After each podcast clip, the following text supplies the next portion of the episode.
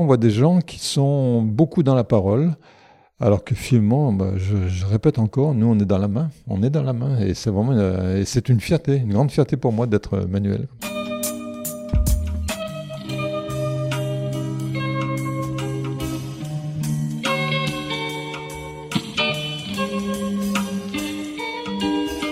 Bienvenue à tous sur Et surtout la santé, votre podcast lyonnais qui décortique des sujets de santé avec des spécialistes, avec des sportifs professionnels et parfois avec des patients aux histoires extraordinaires.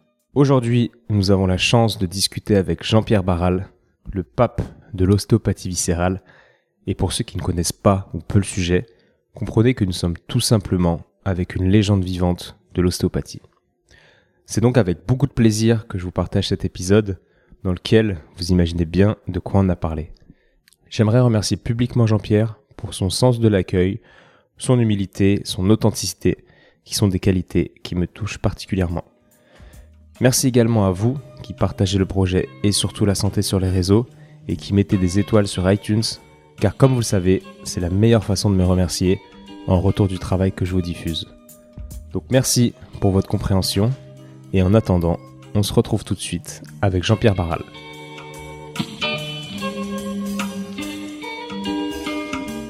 Bonjour Jean-Pierre. Oui, bonjour Étienne. Merci de me recevoir euh, au milieu des chevaux. Donc du coup, tu connais pas euh, l'émission, le podcast et surtout la santé. Donc il suffit de te laisser guider.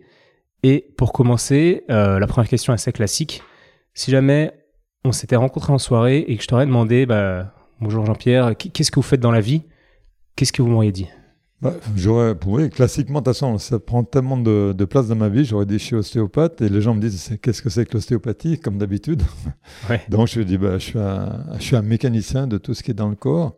Voilà, c'est un peu ce qu'on répond pour que les gens comprennent. Mais maintenant, ils, savent. Moi, j'ai connu l'ostéopathie où quand on disait je suis ostéopathe, ils disaient ostéo quoi? Et ils ne savaient pas du tout ce que ça voulait dire. Ouais, ça devient de plus en plus connu avec le temps.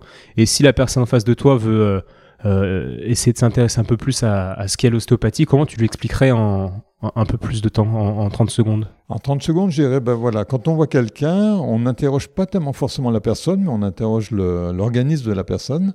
Euh, on est des manuels, moi je suis très fier d'être un manuel, et c'est surtout la main qui va nous indiquer quel est l'endroit du corps qui aurait, un, qui aurait un problème. Il y a les symptômes, mais les symptômes ne correspondent pas toujours à ce qu'on trouve avec la main. Donc le corps exprime son message et nous, on essaye de, de voir ce qu'on peut faire sur ce message et sur ce que le corps a exprimé.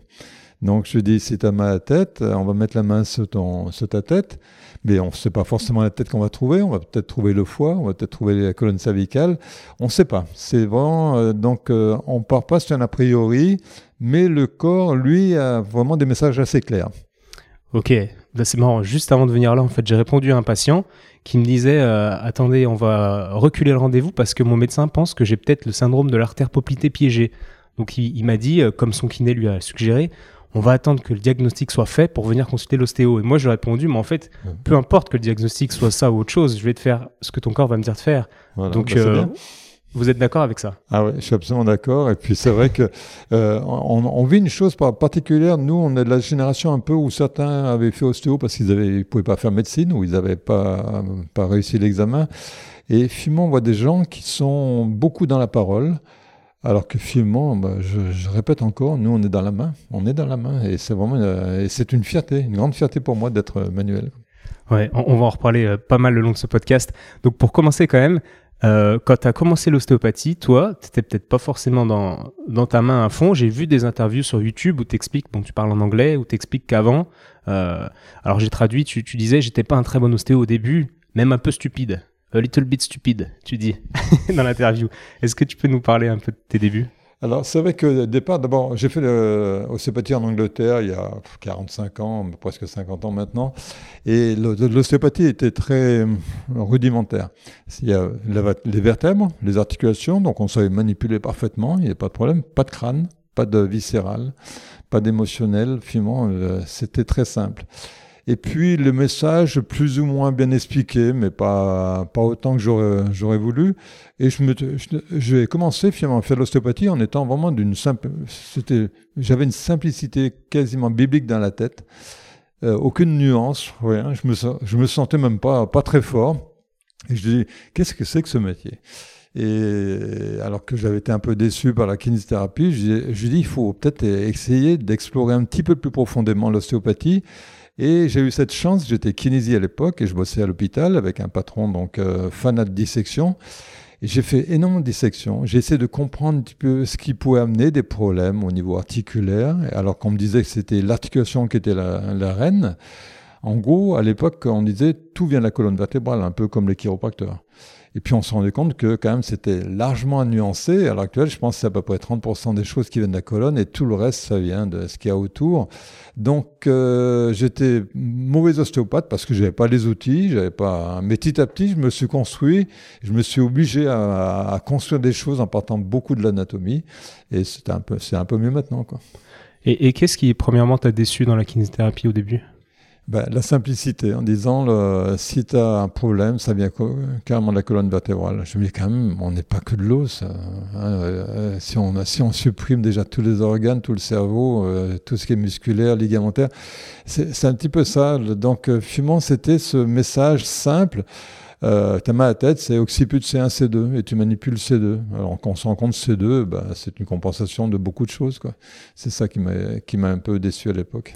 Ouais, j'ai d'ailleurs du mal, alors s'il y a des kinés qui écoutent, je suis désolé, mais il y, a souvent des discours de kinés qui expliquent aux patients, et ils me les répètent quand ils viennent me voir, bah, le kiné m'a dit que j'étais pas assez musclé, parce que c'est soit euh, la colonne, soit manque de muscles, alors que des fois les gens sont hyper musclés, et je me demande comment c'est possible de dire de telles choses. Et j'ai l'impression que c'est un discours qui se répète, qui se répète, qui se répète, et qu'il n'y a pas de, de remise en cause de discours, donc vous n'êtes pas assez musclé. De, de, plus en plus, on dit que bah, le muscle, il suit bien ce qui, ce qui se passe ailleurs. Hein. Donc le muscle, il est souvent la, la, caisse de résonance de quelque chose d'autre. Et musclé ou pas musclé, on voit même des gens extrêmement musclés qui ont des douleurs parfois encore pire, parce que les ont des tensions musculaires encore plus importantes. Oui, ça c'est le message un peu simpliste, euh, radiophonique ou télévisuel. On dit vous avez mal au dos parce que vous tenez mal, vous avez mal au dos parce que vous n'êtes pas musclé. On dit, dis-moi un peu ce que tu manges, est-ce que tu as un bon foie, est-ce que tu as... non, voilà. Il y a quand même d'autres, d'autres nuances à apporter. Ouais, c'est sûr. Et donc, euh, ok pour tes débuts, et après, quels ont été tes déclics? Donc, ok, le manque de nuances, le, trop de simplicité, on va dire, mais est-ce qu'il y a dans ta carrière, il y a eu des déclics qui t'ont fait passer des caps en tant que thérapeute? Si, il y a un très bon déclic. Je, je, soigne un patient pour une douleur dorsale, donc je manipule une dorsale comme, euh, comme on le fait habituellement. Et il revient me voir euh, quelques temps après, il me dit, je dis ça va? Il me dit oui super bien, mais c'est pas grâce à vous. J'ai rencontré quelqu'un dans la montagne qui m'a remonté un peu l'estomac et depuis j'ai plus de douleur au niveau dorsal. Ça a été quelque chose. Bon au début on est jeune, on est un peu vexé, puis après on dépasse ce stade-là, on dit attends mais c'est vraiment quelque chose. Ce patient était, était quelqu'un d'assez logique et puis euh, j'aimais bien. Donc, euh, obsessionnellement, en salle de dissection, je dis voilà, ça c'est l'estomac. Qu'est-ce qu'il y a dans l'estomac? Est-ce qu'il peut être adhéré? Est-ce qu'il peut donner des irritations du niveau du nerf vague? Et j'ai essayé de trouver. J'ai essayé de trouver ce qu'il a pu lui faire en partant de l'estomac, lui supprimer les douleurs dorsales. Ça a été un, grand déclic dans ma vie. Bon, il y en a eu plusieurs, mais c'était un grand déclic dans ma vie. Et, donc après, comment est-ce que tu as fait en pratique? Tu as allé palper l'estomac, tu as essayé de voir les liens. Tu disais tout à l'heure en off que tu commençais par la main et ensuite tu intellectualisais dans tes démarches, dans tes réflexions. Bah, très rapidement, moi j'avais donc l'écoute, c'est-à-dire qu'en posant la main, on sent le tissu qui souffre. Et puis j'essaie de dire, voilà, je mets la main sur le thorax, sur l'abdomen, sur la tête et je sens cette direction-là, mais qu'est-ce qu'il y a dessous, sous, sous cette direction? Et j'essaie de, de, voir un petit peu, donc ça, ça peut être l'estomac, le duodénum.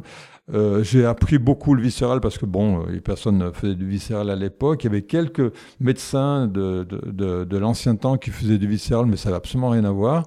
Et j'essaie de trouver les, organes qui pouvaient apporter des problèmes et à quel niveau ils pouvaient apporter, des problèmes. On prend l'estomac, bon, la zone hiatale, la petite courbure, c'est super important, la grande courbure moins important.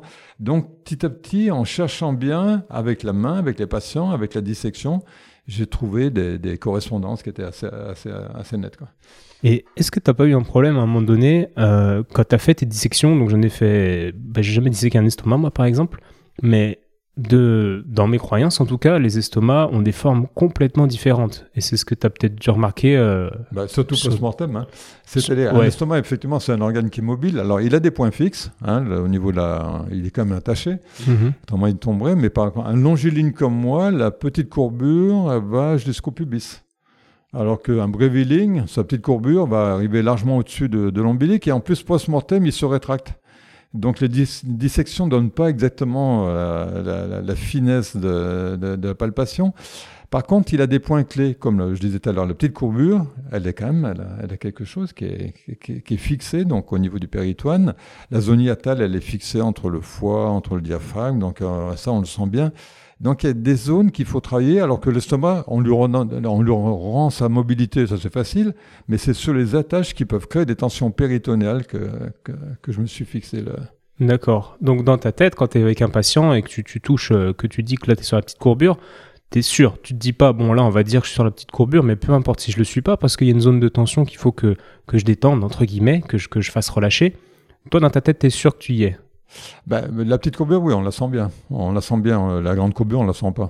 C'est tout à fait flottant, ça fait partie de l'estomac qui bouge. Euh, donc la petite tuberosité, la petite tuberosité de l'estomac. Tout à l'heure, je sais pas, j'ai des petites courbures, ces petites tuberosités qui, chez un longiligne, atteint le, pubis. Hmm. Mais donc il y a des points qu'on sent très, très, nettement. On sent bien aussi sur la partie postérieure de l'estomac, le pancréas. Ça demande, finalement, le viscéral demande plus d'anatomie que le reste. On se rend compte, d'abord, c'est une anatomie qui est fluctuante et qui est assez complexe dans certains organes. D'accord. Et hum, ok pour tout ça. Dans ta, dans, quand tu racontes un petit peu ton histoire aussi, tu parles beaucoup de, de Pledger que tu as côtoyé. Ouais. Et tu dis que c'est quelqu'un qui avait les, les, plus belles mains de thérapeute euh, que tu avais jamais vu, quelque chose comme ça. Est-ce que tu peux nous en dire plus sur, euh, sur ses mains sur parce que euh, ouais, John Pledger, je l'ai rencontré euh, ouais, en, vu en 77, je me rappelle. Et la première fois, j'ai une expérience assez intéressante. Je vais à, à East Lansing, à côté de Détroit. Et je rentre dans la salle où il y avait donc deux personnes. Je ne connaissais pas Pledger. Et sur, je vois un gars qui balaye la salle et un autre qui est en train de faire une dissection de babouin, hein, le singe. Et je vois le gars qui fait la dissection, je, je me présente, Jean-Pierre Barral. Et le gars me dit non, non, mais je ne suis pas John Opleger. John Opleger, c'est ceux qui balayent la salle. Parce que moi, j'ai un diplôme des pays de l'Est, mais qui n'est pas reconnu aux États-Unis, mais je suis bon en dissection. Donc il m'a dit fais la dissection, moi je fais ton boulot pour nettoyer la salle. J'ai dit super, ça, ça me plaisait bien. Donc, euh. et puis on est devenus euh, bah, très copains, on a passé beaucoup d'été ensemble. Euh, il comprenait pas toujours ce, ce que je faisais, moi non plus. D'ailleurs, je comprenais pas toujours ce qu'il faisait. Mais quand il posait la main sur quelqu'un, je savais que sa main, elle parlait au corps. Lorsqu'on fait passer un examen euh, à un élève, c'est même pas, pas poser 10 000 questions. Déjà, le fait de poser la main, on se dit il y a une communication entre la main et le corps du patient, et c'est ce qu'il avait. En plus, il y avait une main généreuse. C'est-à-dire, on ne travaillait pas avec notre énergie, mais je savais que cette main, elle essayait de comprendre. Voilà. Donc, c'est ce qui m'a plu beaucoup en lui, et pour ça que on a travaillé ensemble. Ok, je vois ce, genre de main. Et comment c'est possible de passer des états ensemble, etc. Et tu dis que tu comprenais pas ce qu'il faisait. Il a pas réussi à t'expliquer alors que vous faisiez le même métier? Si, mais bon, euh, bon voilà. Moi-même, je, ne crois pas au mouvement du crâne lui-même. Je crois beaucoup, flexion-extension, ce sont des variations de pression dans une boîte crânienne, mais je ne crois pas du tout au mouvement de la, boîte crânienne. J'ai un exemple, j'avais un patient de 90 ans, euh, j'ai fait l'écoute, j'ai bien senti ces mouvements de flexion-extension, de dilatation-rétraction que tous les ostéopathes euh, sentent, mais quand il est mort trois semaines après, j'ai fait la dissection moi-même. Il n'y avait aucune suture. Le crâne était d'une rigidité. On pouvait pas, euh, on pouvait pas le, comprimer ou le décomprimer. C'était raide de chez raide.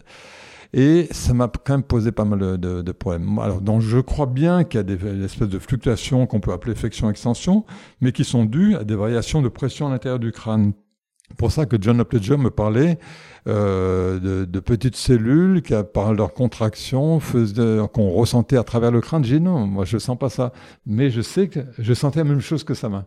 Donc c'était plus au niveau de, la terminologie peut-être d'ailleurs qu'autre chose. Et quand il me parlait, donc, euh, je sais pas moi, de, du mouvement de sphénoïde, je dis, pour moi, le sphénoïde, il suit, il suit, bien ce que, ce que les pressions du crâne. Il y a énormément d'orifices dans le sphénoïde. Donc il suit ce que le sphénoïde fait, mais c'est pas la cause. On ne peut pas dire qu'il y a un sphénoïde qui est bloqué à tel endroit. Donc voilà, c'est des choses comme ça, mais bon, je comprenais bien qu'il soignait les gens, qu'il leur faisait du bien quand même. Oui, ça au moins tu le remarquais. Mais toi, quand tu as, un crâne, par exemple, sous la main, d'ailleurs, dans, ton livre Les messages du corps, tu t'expliques, je crois que c'est en page 40 d'ailleurs, je l'ai lu euh, dans le train en venant, t'expliques qu'on peut euh, un petit peu voir l'état de santé du patient en touchant, en palpant son crâne. Oui. Donc quels sont les paramètres que tu, que tu les regardes? paramètres, euh, finalement, donc, euh, si on va, on va prendre, ce- on sent une espèce, euh, au niveau intracrânien, une dilatation, une rétraction. Et lorsqu'on est en forme, c'est assez, c'est assez euh, objectif, on le sent relativement bien. Quand on n'est pas en forme, on a un mouvement qui est extrêmement faible. Ce mouvement, donc, c'est intracrânien, je dis bien, c'est pas extracrânien. Donc, ça nous permet de savoir un petit peu si tout fonctionne au niveau donc des différents liquides du crâne, le liquide cérébro- cé- cérébrospinal, le système veineux qui est super important, d'ailleurs souvent même plus important que le système artériel. Le système artériel, donc, euh, et puis il y a des, ce qu'on appelle le, le tonus vasogénique. Finalement, il y a beaucoup de paramètres qui vont faire qu'on a cette espèce de, de sensation de dilatation et de rétraction intracrânienne. Et lorsqu'on n'est pas en forme, on le sent très peu. D'accord. Est-ce qu'on peut sentir exactement la même chose sur une cheville ou sur un genou? Est-ce qu'en fait c'est c'est le MRP que tu décris ou c'est autre chose? Euh, J'ai pas compris la question. Est-ce qu'on peut sentir exactement la même chose sur une cheville ou sur un genou? Comme quelqu'un te dirait, bah, le MRP tu le sens sur le crâne ou n'importe où Ou est-ce que là c'est quelque chose de différent? Ben, je pense que c'est à peu près la même chose. C'est une, c'est une combinaison euh, de différents. ben, il y a des, des paramètres qui vont dilater plus ou moins euh, une jambe. On va prendre l'exemple d'une jambe, par exemple, ça va dilater. Euh, il y a un passage per- per- permanent au niveau veineux, au niveau artériel, au niveau lymphatique. Le crâne, il y a aussi le système lymphatique. Oui, moi je pense qu'on va sentir des choses. Oui, on va sentir des choses. Alors, ce qui m'intéresse beaucoup, moi j'ai cette chance de donner des cours dans tous les pays du monde euh, enfin presque tous les pays du monde, et ben, finalement, on sent la même chose sans, en faisant attention. Parce que quand on donne un cours, on va dire aux élèves, vous allez sentir 8 mouvements par, minute, ça va faire tel et tel mouvement. Petit à petit, on induit nous-mêmes ce que l'élève va sentir. Alors que là, moi, à l'étranger, par exemple, les Japonais, je dis, tu me dis ce que tu sens, moi, je te, te dis pas ce que je sens. Et on sentait la même chose, on sentait la même chose. Donc, c'est notre culture ostéopathique, ce qui n'empêche pas que c'est la culture médicale aussi, parce que s'il n'y avait pas de cœur, s'il n'y avait pas de respiration, s'il n'y avait pas de système lymphatique, on n'aurait pas de mouvement, ça n'existerait pas. C'est pas une vue de l'esprit, notre mouvement, c'est pas quelque chose qui est émotionnel. Un mouvement, et le corps a des mouvements très très fins qui sont réels. Ouais. Je, je, comprends ta vision.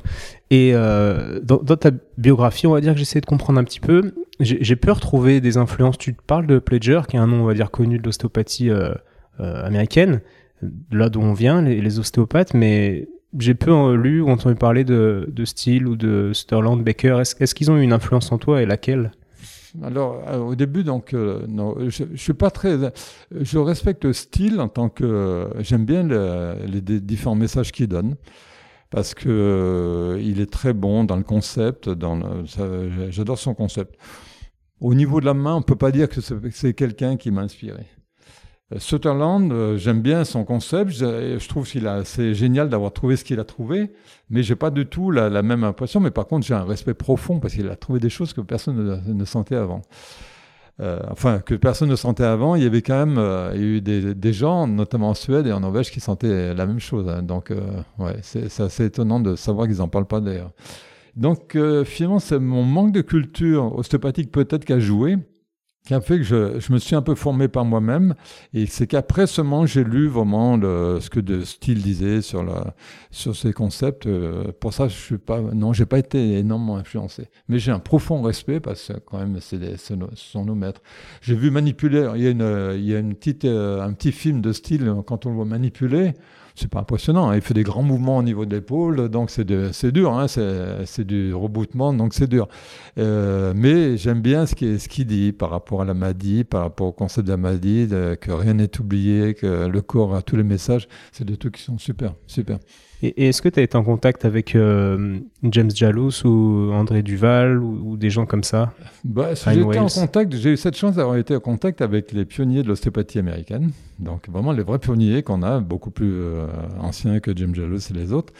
Euh, notamment, bon, j'aime, euh, je me rappelle un jour, j'étais, invité euh, au Canada dans un, dans un van, il y avait, dans un petit car. Il y avait donc euh, Jones, euh, Viola il y avait euh, Magoon, il y avait donc il y avait tous ces, et moi ils m'ont fait rentrer que parce que je- euh, j'étais un peu connu là-bas Et je me dis, bon, mais qu'est-ce que tu fais à côté de ces, grandes stars? Qu'est-ce que tu fais? Alors je me disais, c'est assez marrant quand même euh, d'être là-dedans. En France, j'ai pas connu Duval, donc euh, je crois que c'est André Duval son nom. Hein, Il me semble, ouais. ouais. J'ai pas connu Duval. Euh, j'ai pas connu d'autres personnes euh, quand j'ai commencé l'ostéopathie. J'étais le premier à Grenoble. En France, on devait être une quinzaine à en faire, hein, je pense. Donc il n'y a, pas, a pas grand monde. Et qui sait que non, j'ai pas eu de Français qui, qui, pu, qui avait euh, ou la culture générale ou la, culture ostéopathique euh, que j'avais envie tellement de rencontrer. Alors que certainement il y avait de très bons, hein, certainement de très bons. Je sais que des, des anciens me parlaient de Keguiner que j'ai jamais rencontré, qui me disaient qu'il était quelqu'un de super. Donc euh, non, je les ai pas rencontrés. J'ai eu cette faiblesse et cette force de me force de former par moi-même. Hmm. Mais c'est vraiment ce qui ressort quand je lis euh, ce que ouais, ouais, tu mais fais. Tu as, bien lu. Alors, euh, je suis bien conscient que c'est une faiblesse aussi, donc, euh, hein, mais c'est une force aussi, parce que ça. J'ai la culture du résultat. C'est-à-dire que moi, quand un patient vient me voir, il faut que ça marche. Il ne faut pas que ça marche en dix fois, il faut que ça marche en trois fois. Et quand je ne suis pas l'homme de la situation, je dis, écoutez, venez pas me voir. Il faut que je vous trouve quelqu'un d'autre que, parce que ça ne marchera pas. on voit bien que ça ne s'améliore pas. Et cette culture de résultat, c'est peut-être une blessure de l'ego quelque part, c'est possible, m'a poussé à faire des choses que les autres ne faisaient pas. Notamment, euh, et puis j'ai bossé après avec mon copain Crobier, mais notamment, donc, euh, il n'y a pas de manipulation au niveau du système nerveux. Moi, je voyais des gens avec des sciatiques, personne ne touchait le nerf sciatique et essayait de faire des trucs. Il n'y a pas de manipulation au niveau euh, vasculaire personne n'allait toucher à manipuler les artères pour que l'organe soit mieux nourri, l'articulation soit mieux nourrie. Il n'y avait, pas, avait pas tellement de, de, techniques qui, étaient c'est au niveau de la synoviale, justement, de, la capsule synoviale, des artères et des nerfs qui au niveau de la capsule synoviale. Finalement, il y avait, il y avait des choses relativement, c'était des étirements précis, des manipulations des trusts précis, mais c'était, je sais pas, c'était comme le mécanicien pour moi qui tape sur un, avec un marteau sur, sur un moteur il fallait quand même, il y avait autre chose dans le moteur. Pour moi, il y avait autre chose. Et, et, et qu'est-ce que, j'imagine que tu connais quand même les, travaux de, de Pierre Tricot? Non, je connais pas. ah. je, connais, je connais Tricot, donc euh, parce que c'est quelqu'un qui, qui, est très bien, en plus que, que les gens adorent. Je connais pas. C'est pas ma génération. Ah, c'est marrant. Je pensais que vous vous connaissiez. D'accord. Non, mais c'est j'ai envoyé une lettre un jour, non, où je lui ai dit, ça m'aurait plu qu'il donne des cours chez nous. Mhm. Et il m'a dit qu'il était trop pris, mais euh, j'ai beaucoup de respect parce que j'ai vu des, des, élèves qui l'ont vu et qui, qui m'ont dit tellement de bien de lui. Tricot, c'est la génération après moi. Quand moi je sortais de Medstone, il n'y avait pas d'école française, il n'y avait pas d'école française. Donc euh, je suis sorti en 74, je crois, ouais, 73, 74. Donc c'est très vieux. Et je l'ai pas rencontré parce que j'avais pas envie de faire des choses que les autres font. Comme j'étais sur une lancée et une lancée créatrice, j'ai pas envie de, copier quelque chose. J'avais mais par contre, je suis, je suis sûr qu'on prendrait je me mettrais le tricot et on prendrait quelqu'un, on n'arriverait pas au même résultat. J'ai fait une expérience, ouais. Ouais, au niveau du diagnostic. Hein. J'ai fait une expérience assez intéressante à Grenoble. J'avais pris des gens comme euh, Chauffour, des gens comme, euh, il y avait, je crois, Paoletti, il y avait moi, enfin, il y avait différentes personnes. Et on n'avait pas le droit de poser des questions aux patients. Il fallait qu'on trouve ce qu'il avait et puis déterminer un traitement par rapport à ça. Et bien finalement, il y a très peu de différence à, à la fin. Très peu de différence. C'était assez intéressant ça. Ok. Euh, juste pour info, la, culture, pour ceux qui écoutent, la culture du résultat, c'est quand même quelque chose qu'on a tous en ostéo, que ce soit clair. Euh, vu qu'on n'est pas remboursé ou, que par les mutuelles, on n'a pas le choix. on n'a pas la sécu, euh, les gens payent assez cher en plus, donc. Bah, c'est ce qu'on dit en médecine, on assure les moyens, on pas la fin, et nous, il faut assurer la fin. Il faut assurer la fin, et, assurer les moyens, c'est le grand minimum. C'est vrai, Alors, je nuance un petit peu. On voit là actuellement des gens qui font du nursing, beaucoup beaucoup de nursing en ostéo. Je suis un peu, enfin, c'est pas mon ostéo, mais je respecte aussi. Hein. Et ils font venir des gens, donc euh, sur 10, 15 séances, euh, c'est pas un peu ce que je fais. Donc, euh, nursing, ça veut dire qu'on prend en charge. On n'est pas fixé sur le résultat, mais fixé plutôt sur la prise en charge. C'est pas tout à fait le. Mon, Qui fait ça? Des ostéos, pas mal de. En France? Oui, bien sûr, bien sûr. Ok. Oui, ils vont faire venir quelqu'un qui est déprimé, qui etc. Pendant je sais pas combien de séances. Si, si, on voit souvent, puisque nous, on, a on donne des, cours, comme ils étaient dans tout le pays du monde, puis on a notre formation en France, et on discute avec les élèves, donc on voit un petit peu quel genre de personnes ils voient, ils nous expliquent ce qu'ils font, et ils ont des séances, euh, bon, qui sont très longues d'ailleurs, parce que moi, j'ai pas des séances très longues, euh, où finalement le corps, moi j'aime bien donner un message au corps pour qu'il réagisse, et trop de messages tue le message. Combien de temps vos séances, tu Je suis un mauvais exemple, hein, c'est une demi-heure. Une demi-heure? Ouais. Ah, je, je m'attendais à moins, vu ce que Ouais. vous disiez. Ça, ça Non, va, c'est C'est raisonnable. 25 minutes, une demi-heure. Euh, Il y a le côté, donc, euh, le questionnaire, c'est très peu de votre nom, votre prénom, euh, est-ce que vous avez été opéré? Et voilà, c'est tout. Hmm. Après, Donc, tu, tu fais avec après, ce que je le corps dis, te voilà, dit. ce Quoi. qu'on va faire, donc j'explique, je lui dis, écoutez, vous, vous allez me raconter des choses, mais après, je vais interroger votre corps, et moi, je vais vous dire ce que votre corps m'a exprimé, puis après, après, vous allez raconter votre vie. Et alors, c'est marrant, parce que les gens qui, arrivent avec 30 kilos de radio, avec euh, l'impression qu'ils vont, ils vont, ils vont expliquer toute leur vie, ils disent non, non, mais non, c'est bon, euh, j'ai pas envie de parler. Quand ils ont, ouais, ouais, non, c'est bon. En gros, euh, vous, avez, bien compris. euh, non, c'est, marrant. Parce que au début, moi, je me rappelle, comme j'étais mauvais ostéopathe, bah, le questionnaire était important. J'étais gentil, j'étais poli, j'étais vraiment aimable. Enfin, voilà, comment va le petit, alors qu'on sait bien qu'on s'en fout. Donc, donc c'était beaucoup de, bah, beaucoup de social, quoi. Et puis au fur et à mesure, donc le social est moins important et la main est plus importante. Il y avait un gars, je me rappelle, à Lyon, qui s'appelait Jules le pauvre, il est décédé, qui avait une main exceptionnelle aussi, ce gars-là, était euh, dans la banlieue lyonnaise. Et on peut pas dire qu'il était sympa. Il n'était pas sympa avec les gens, mais vraiment, il avait des résultats super. C'était un peu un exemple pour moi aussi, parce que il travaillait, il avait une finesse en trust, mais avec une finesse fantastique. Et donc, il m'avait marqué là aussi. Et juste, euh, quel âge as-tu? Alors, moi, j'ai 76 ans. Ok, ok, Ouais. ok, mais je, je, Je suis né pas. en 1944, euh, donc euh, 76 ans. Ah, je ne mais- sais pas, hein, donc j'ai 76 ans, mais je ne sais pas. Euh, j'ai commencé à monter à cheval à 65 ans. Donc, euh, bon, et puis tout va bien. J'avais pas peur des chevaux, donc ça allait bien. Donc, euh, j'ai toujours l'impression de, je sais pas, d'avoir le même enthousiasme, presque plus qu'avant. Et que je, bon, je mourrai comme tout le monde, et puis ça arrivera quand ça arrivera, mais c'est pas, c'est pas une angoisse chez moi. Je refais, je refais un bon boulot, et puis ça continue. Non, je, je suis jeune, vraiment jeune de ma tête, ouais. Ouais, non, ça, ça se voit. Je peux témoigner euh, Ouais. pour ceux qui écoutent. Ok. Dernière petite question sur l'ostéopathie. Euh, tes relations avec euh, le courant biodynamique en ostéopathie? J'imagine qu'il y en a très peu. J'ai aucune relation, c'est-à-dire que j'ai rencontré, j'ai passé, euh, j'ai eu un repas avec Jim Jalos, euh, ouais, à Grenoble, organisé par mon collègue Arlo. Et j'ai trouvé sympa, j'ai trouvé bien, on a discuté, on- pas du tout technique, hein, c'est finalement deux, deux personnes qui se sont rencontrées, mais je ne connais absolument rien de ce qu'il fait.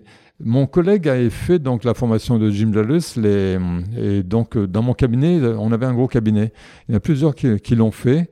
Ils avaient été extrêmement marqués donc par euh, ce qu'ils apprenaient. Et puis au fur et à mesure des années, ils faisaient de, un peu de moins en moins et ils revenaient un petit peu comme, quand même euh, à l'ostéo euh, un peu du début. Quoi.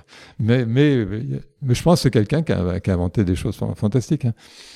Ouais, ouais, ouais. Je connais pas. Ok, ça marche. Mais merci pour, pour toutes ces réponses. Euh, on va parler du viscéral, quand Mhm. même, parce que c'est quelque chose. euh, comment on peut dire que tu es le, le- créateur, le, celui Non, non, le- ça, on a, il y a rien de nouveau sous le soleil. hein, donc le- on sait bien que le euh, développeur. développeur C'est Voilà. ce que disent les, les Anglais, euh, euh, Barrel is developer. Donc, euh, c'est développeur. Alors, le viscéral, euh, il y avait. Je crois pas que quelqu'un d'autre en faisait. Il y avait, je crois qu'il y a un gars qui s'appelait Véchin qui avait sorti un bouquin sur le viscéral. Il y avait des médecins euh, français, notamment à Vichy, qui faisaient du viscéral, mais c'était vraiment, euh, on brasse un peu de la. C'était pas, c'était pas très, euh, je sais pas. Il n'y avait pas de- des axes de mobilité, de motilité. Il n'y avait pas de, de précision anatomique euh, importante. Et donc, j'ai commencé ce viscéral en me disant, je connais rien en viscéral. De toute façon, je connais les organes, je sais même pas où ils sont placés. Il faut que j'ai le courage de commencer au départ. Un peu ce que j'ai fait pour le cerveau. Je me dis, je connais rien au cerveau. Déjà que c'est pas simple. Je commence au départ. Et j'ai appris 1 plus 1 égale 2. 2 plus 2 égale 4. J'ai appris donc le viscéral comme ça. hein, donc, sur les livres, sur une testu. Moi, je suis un fan de testu. Sur, par les dissections. Et puis, j'avais mon, un prof engagé qui s'appelait Arnaud qui était un fanat de dissection, vraiment un fanat de dissection, une culture générale comme les anciens médecins l'avaient à l'époque, livresque, musicale, fantastique, faisait la dissection, il me disait, Barral, écoutez cette musique, Barral, le dinosaure, l'intercostal des dinosaures, il est respiratoire, accessoire, annexe, principal, j'ai jamais vu de dinosaure, moi je peux pas vous dire, enfin un gars qui- paraissait un petit peu dingue pour certains, Mais pour moi, je, je trouvais bien très exigeant. Euh, il m'a amené au caveau, il me disait, vous savez pas ça, vous, ah ben, vous, vous, repartez chez vous, vous allez bosser. Donc, euh, il m'a donné des bonnes leçons d'humilité. Et voilà, donc j'ai fait ça, j'ai fait le viscéral, et donc je dis, bah, je vais faire un livre, parce qu'un livre permet de travailler, d'améliorer les choses, de poser ce qu'on sait un peu, euh, certainement pas assez, pour aller ailleurs, pour aller euh, autre part. Donc j'en suis à mon 18e livre, euh, donc j'ai pris, ils m'ont tous pris du temps, de, tous avec beaucoup de plaisir, et chaque fois ça me permet, c'est un tremplin qui me permet d'aller un petit peu plus loin. Quoi. Ouais. Que, voilà, donc cette formation de, de, de viscéral, elle a été donc euh, anatomique, après un petit peu physiologique, et puis j'avais de la chance d'assister à des opérations, d'assister à des, voilà, comment on peut faire dans un hôpital. Ok, donc si on suit tes, tes livres, on suit ton évolution en fait. Exactement. ouais, exactement. J'avoue que j'ai pas lu les, les 18. Et dans, dans, ton, dans, ton, constat en viscéral, alors, euh, moi j'ai surtout lu la, Les messages du corps, ce livre-là qui est un peu moins théorique, et encore, Ouais, oui, euh, qui, qui, est moins ostéopathique et plus grand public, on va dire. Grand public, ouais. ouais. Mais j'aime bien ce livre. Ouais. ok. Et donc, dans, dans ce livre-là, tu fais beaucoup de, beaucoup de liens entre euh, l'alimentation et les dysfonctions des organes et les émotions. On est d'accord. Ouais. Et à un moment donné, tu écris que, euh, alors je sais plus comment tu le dis exactement, tu expliques que tout vient, tout est empirique en fait, tout vient de, de tes constatations sous tes mains et ensuite, tu as dû faire des statistiques un petit peu et dire, bah voilà, la personne qui a plutôt le, le fond dysfonction, on va euh, lui relier telle ou telle euh, Ouais, c'est exactement comme ça. Par exemple, euh, j'avais cette chance, j'ai vu beaucoup, j'ai traité beaucoup de patients. Pour l'estomac, j'avais pris 500, 500 patients avec des problèmes d'estomac, donc de, de, style gastrite, ulcère. Et j'essaie de voir ce qu'ils avaient, qu'ils avaient en commun sur le plan, par exemple, émotionnel.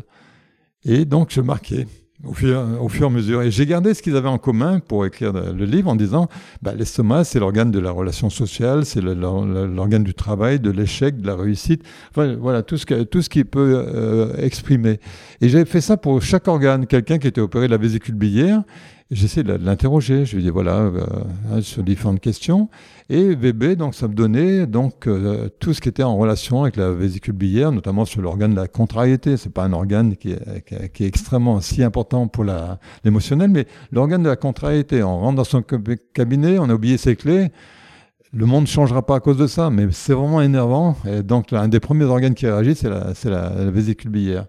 Donc, en partant sur des exemples comme ça, petit à petit, j'ai construit. Donc, je suis pas parti, j'ai pas copié. Hein. Ça, je peux dire que dans tous mes bouquins, je n'ai copié qui que ce soit, mais je, je suis parti euh, de ce que j'ai euh, appris de mes patients. D'accord, parce que il y a quand même des, des correspondances avec la médecine chinoise. On, on, a, on, a, dû te le dire beaucoup de fois. Bah, tiens, on l'a dit beaucoup de fois. D'ailleurs, tout à l'heure, j'avais un de mes collègues qui était là, qui était acupuncteur. Donc, euh, effectivement, qui me dit. Euh, et là, il me disait Je vais t'expliquer. Je dis Non, tu m'expliques rien. Parce qu'après, tu vas, me, tu vas me marquer. Et puis, dans... et c'est une fois que j'avais écrit tout ça, je dis Maintenant, on travaille un petit peu, on regarde un peu ce que tu me dis. Et de toute façon, là, les Chinois, ils étaient fantastiques. La médecine orientale, c'est fantastique. C'est vraiment des gens qui avaient une finesse dans le diagnostic. On est quand même surpris. Moi, j'ai été enseignant en fac de médecine pendant 10 ans. Donc j'ai eu à peu près 1000 médecins. Je respecte la médecine parce que quand on a 42 de fièvre, c'est pas à peine d'aller voir un ostéo. Euh, et si on a une infection, euh, surtout pas voir un ostéo, il y a autre chose à faire. Mais par contre, j'étais vraiment surpris du manque de culture médicale, c'est-à-dire que la simplicité diagnostique, on a mal, on prend des anti-inflammatoires, des antalgiques, euh, la cortisone, la plupart du temps maintenant c'est la cortisone, on fait une IRM, mais c'est d'une simplicité mais qui fait mal. On se dit, mais quand même, il y a quand même autre chose à faire. Et, j'ai vécu ça avec les, médecins qui ont donné des cours. Donc, on essayait de les, programmer un petit peu en leur disant, peut-être il y a d'autres choses. Alors, les gastro-entérologues qui suivaient les cours, c'était pour la palpation. Euh, donc, là, c'était intéressant. Mais les autres, leur faire la relation, mais toute bébête entre un, une douleur rénale, le rein rognon et la colonne vertébrale, ça leur venait pas l'idée. Ça venait pas l'idée. Donc, euh, et je crois que bon. Ouais. Et du coup, tu vois ce que j'ai marqué en gros là sur ma feuille?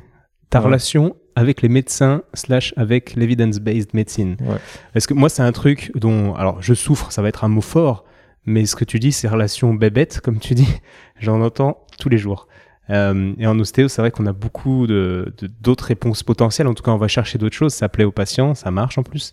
Euh, mais du coup, tu te mets un peu des, gens à dos parce que personne te comprend quand tu es ostéo. Dans le monde de la médecine. Donc du coup, tu simplifies toi-même tes théories, tu les simplifies à l'extrême pour qu'elles soient compréhensibles. Du coup, tu es un peu frustré parce que tu aimerais que les gens comprennent plus en profondeur. En tout cas, là, je, traduis ce que je ressens. Bien sûr. Moi. Et, euh, et donc voilà, qu'est-ce que tu penses de tout ça? Quelle a été ta relation avec les médecins? Comment tu as pu communiquer avec eux si tu l'as pu, etc., Alors, moi, j'ai eu quand même deux procès pour exercice, exercice illégal de la médecine. Donc, euh, c'était, puisqu'on n'avait pas le droit. Mais les médecins n'avaient aucune formation en ostéopathie. Mais par contre, nous, on n'a pas le droit de le faire. Et eux, ils ont le droit de le faire sans Donc j'avais déjà cette relation au départ qui me paraissait bizarre, en disant on ils n'ont pas pris un cours, et, mais ils ont le droit de le faire. Donc il y avait le monopole de la médecine. Bon, j'ai appris très rapidement que, bon, à l'époque, ils nous aimaient pas. Certains nous haïssaient littéralement. Moi, j'ai vécu des choses bizarres. Euh, un médecin qui dit on vous écrasera comme de la vermine. Moi, je me rappelle bien, c'est les mots qu'on n'oublie pas. Euh, parce qu'ils ne voulaient pas qu'on soit reconnu. Puis moi, ça m'a jamais euh, j'ai pas eu peur de ça. J'ai on va avancer, on va avancer. J'aime bien le proverbe arabe qui dit le chien aboie, mais la caravane avance. Hein, donc, euh, on va continuer. Et puis, petit à petit, on a, on a rencontré comme des médecins qui se posaient comme des questions et qui avaient mal eux-mêmes, qui avaient mal eux-mêmes. et j'en parlais tout à l'heure, notamment des, des neurochirurgiens et qui avaient quand même une connaissance quand même euh, approfondie du système euh, neural et puis du système encéphalique. Et j'essayais de leur expliquer, ils me disaient non, non, mais fais ton boulot, fais ton boulot, je sens que ça me fait du bien. Et moi, ils ne voulaient pas essayer de comprendre eux-mêmes. Et donc, euh, les, relations se sont améliorées. On aura toujours quelque chose, on n'a pas fait médecine. Et pour un médecin, donc c'est la, voie sacrée, c'est la voie royale, avoir fait médecine. Alors que quand on regarde le nombre d'heures qu'on a passé, c'est en plus que, que médecine. Et on a eu des gens qui venaient nous voir parce que ça marchait pas ailleurs, comme euh, on sait bien, comme les rebouteux ont des, gens qui peut-être ils viennent nous voir et ça marche pas, ils vont, vont voir des rebouteux. Donc on a eu des gens qui, euh, venaient plutôt par échec de la médecine, et donc j'ai fait attention, j'ai dit attention. Il faut pas juger la médecine par rapport à leur échec, comme moi les gens peuvent me juger par rapport à leur échec. C'est deux mondes différents. On parle d'évidence base, c'est un truc qui est dingue. Il y a des gens qui veulent singer la médecine. On n'aura jamais les mêmes critères. On n'aura jamais les mêmes critères. Et faire de l'évidence base en ostéopathie, c'est finalement c'est jouer le rôle de médecin. On prend un exemple. Vous avez quelqu'un qui a une, une sciatalgie. On dit c'est conflit euh, disco-radiculaire L4, L5, L5, S1. C'est toujours pareil dans tous les IRM, tous les. Et nous, une sciatalgie peut être due à un problème rénal, peut être due à un problème de foie, peut être due à un problème euh, de durmer. Finalement, on a une autre culture. Est-ce qu'on va faire donc euh, la cétalgie, comme ils nous disent, en manipulant L4, L5 pour la différence Et on est loin de l'ostéopathie. On est loin. On est à des, millions de kilomètres de l'ostéopathie et on voit des gens qui ont essayé de prouver que les manipulations L4, L5, L5, S1 sont plus efficaces que les infiltrations de cortisone sur L4, L5 et S1. On, va, on marche à l'envers on marche à l'envers. Donc, il si on a des choses à prouver, et j'ai fait beaucoup de recherches, moi, c'est pas du tout en singeant la médecine, c'est en prenant d'autres protocoles. Ouais, ça, ça me fait beaucoup plaisir d'entendre ça de, votre part. je partage évidemment votre avis. Et euh, qu'est-ce, que vous diriez, admettons, je vais prendre le rôle d'un médecin un petit peu hautain qui a fait la voie royale, etc., et qui vous dit, non, attendez, le foie et le nerf vous m'expliquez le lien? Euh, Comment vous pouvez me vendre que que, ça va arranger l'asiatique de traiter le foie. Qu'est-ce que vous dites Qu'est-ce comment vous expliqueriez euh, D'abord, le foie, il a, il a pas un problème tout seul. Le foie, il a un problème métabolique. Métabolique, c'est, on va voir quelqu'un qui va manger trop de, je sais pas, de protéines, qui va avoir un taux d'urée qui va augmenter, avec un foie qui va un petit peu se congestionner, qui va, euh, il y aura une petite stase veineuse au niveau du foie. Il y a tout le plexus lombaire qui est derrière le foie à ce moment, le foie va commencer à, créer une petite compression au niveau du plexus lombaire. Il va moins bouger avec le diaphragme. Et puis, il va créer cette irritation du plexus lombaire. C'est le même nerf que les muscles lombaires. Les muscles lombaires vont être en spasme, vont être en tension. Et le gars va se pencher en avant. Donc, il va ramasser un objet par terre. Et hop, il dit, j'ai une douleur. Une douleur très forte il va penser à ce qu'il a ramassé, donc, l'épingle qu'il a ramassé par terre. On dit attendez, c'est pas une épingle qui peut vous donner un problème de, de discopathie quand même, c'est qu'il y a eu autre chose. Donc le, foie, c'est sur le plan métabolique, c'est la mémoire aussi infectieuse. Quand on a une, infection bactérienne, virale, à la fin, c'est lui qui fait, le, qui, fait le ménage. On a tout ce qui est marqué dans la vie au niveau donc, des, des rencontres euh, microbiennes qu'on a eues.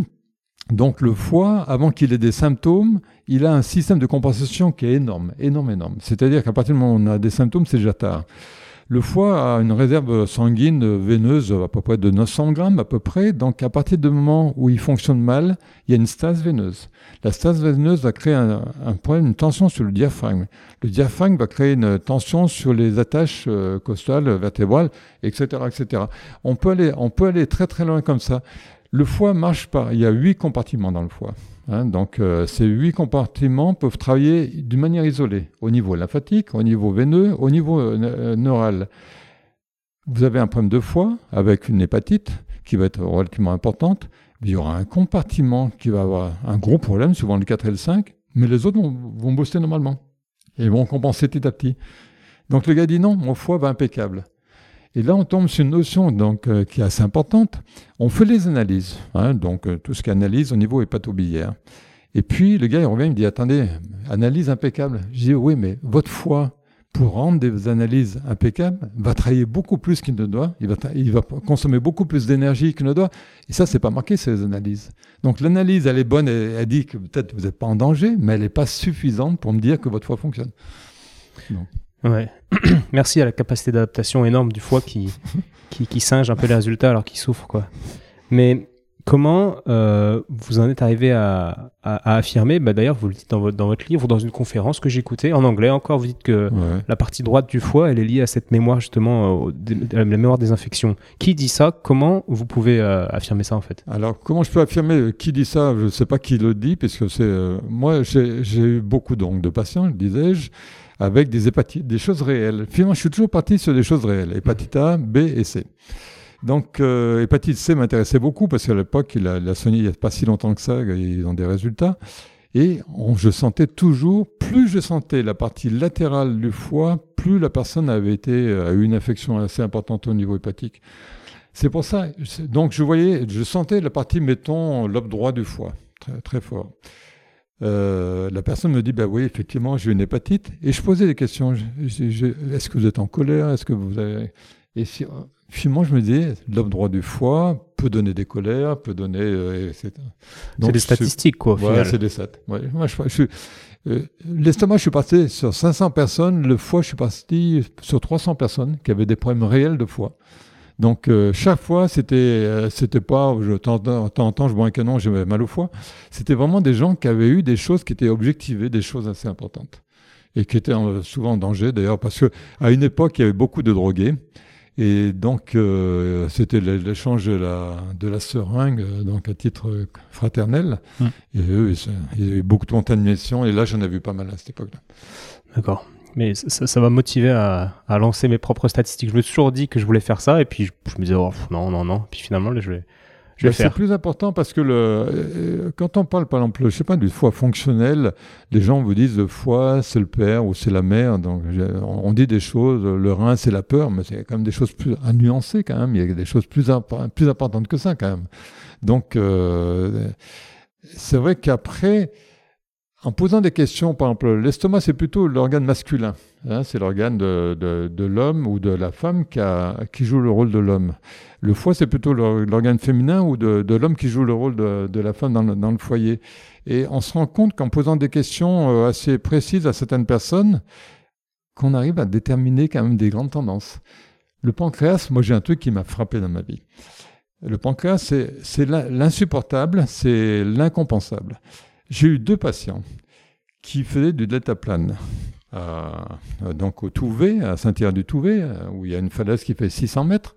Les deux sont, sont été des, vents rabattants, les ont foutus sur des petites plateformes. il y avait 600 mètres dessous, une trouille horrible de mourir.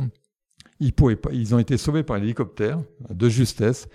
Les deux ont fait un infarctus de la veine splénique et ils sont devenus diabétiques après cet événement. C'est-à-dire qu'il n'y avait pas du tout de, diabète dans la famille, mais en ayant une trouille horrible, avec un spasme de l'artère donc splénique, ils se sont déclenchés un diabète. C'est quand même dingue. C'est vraiment un bel, exemple. Et des jeunes. je crois que le premier avait 25 ans, le deuxième avait une trentaine. Donc des jeunes. Ça, ça m'avait marqué énormément. D'accord. Après, c'est quelque chose que vous avez retrouvé, ce lien entre peur et rate Après, donc, j'ai regardé, euh, par exemple, une autre personne qui vient me voir, diabétique, je dis, est-ce que dans la famille, il y a du diabète, euh, collatéraux, les ancêtres? Elle me dit non, personne. Elle me dit, par contre, il m'est arrivé un truc assez important. Euh, mon mari avait un taillé électrique, donc il taillait l'ail. Et moi, je vais dire, je vais faire les courses. Donc, elle fait les courses. Et puis, elle sort pour tailler électrique. Elle revient. Donc, parce qu'elle avait oublié quelque chose, elle devait apprendre quelque chose. Pour tailler électrique ne marche pas. Le garage ne marche pas non plus. Et donc, ça avait disjoncté. Elle remet le courant. Son mari avait fait disjoncter, il avait coupé le fil de la, de tailleuse, de taille électrique. Ça avait disjoncté. Donc, il était en train de reprendre les fils et elle remet le courant parce que lui croyait qu'il était parti faire les courses. Il a été électrocuté, il est mort. Au bout de huit jours de coma, il est mort et il a fait diabète après. Donc j'ai eu des différents exemples comme ça qui m'ont montré que sur des peurs justement non compensables, parce que le, foie, l'estomac ça compense, le, pancréas très peu, euh, c'est comme des exemples qui sont marquants. Puis j'en ai d'autres, hein, je pourrais en raconter d'autres. Ouais. Donc ça, c'est marquant. Bah ouais, et puis vous en racontez pas mal aussi dans, dans votre livre dont, je parlais. Vous parlez du cœur aussi, de quelqu'un qui a, qui a vu ses artères du cœur se boucher suite à un, un trouble affectif euh, aigu, je sais pas comment on peut dire. Choc après, oui, il y a eu un spasme coronarien, donc après, ouais. Non, mais des exemples, on en a. Euh, comment l'exemple, ça, comment, pardon, comment on l'expliquerait euh, physiologiquement, ces, ces relations, les, émotions Les artères coronaires, elles font 4000 mètres de largeur et sur un spasme, elles font 2 mm si le gars il a un petit peu de plaque de cholestérol, euh, les 2 mm ça n'existe plus et il va être en, souffrance cardiaque assez rapidement. Hein. Donc euh, ouais, sur un spasme, hein, uniquement sur un spasme. Hmm. Donc, euh, Mais ce lien entre les émotions et les organes, qui pour moi est, une évidence absolue, mais il y a beaucoup de gens qui, qui, qui, ne la voient pas. Quoi. Comment vous leur expliqueriez peut-être Parce que là c'est des exemples, ils vous diraient oui mais c'est des exemples, attends nous, on veut des preuves, bah, on, on dure productible. Un, on va prendre un ulcère d'estomac, on dit au gars, euh, qu'est-ce que tu as comme régime alimentaire? Non, je fais attention à ci, à ça, je, non, il n'y a rien qui peut expliquer.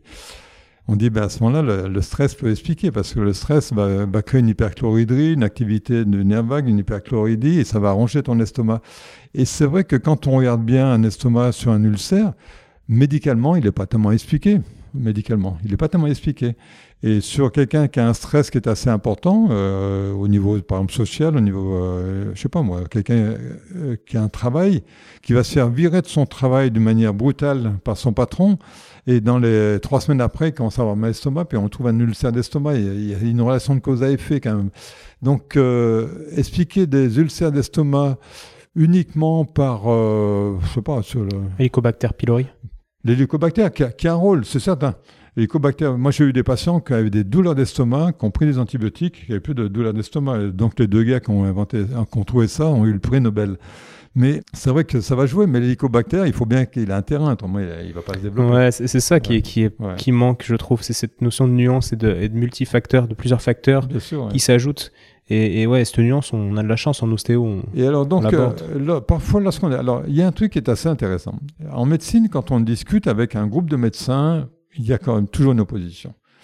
Un jour, un, groupe de médecins pédiatres me fait venir, je crois que c'est à Lyon, et le, modérateur, qui n'était pas du tout un modérateur d'ailleurs, était absolument contre l'ostéopathie, c'est un prof agrégé de pédiatrie.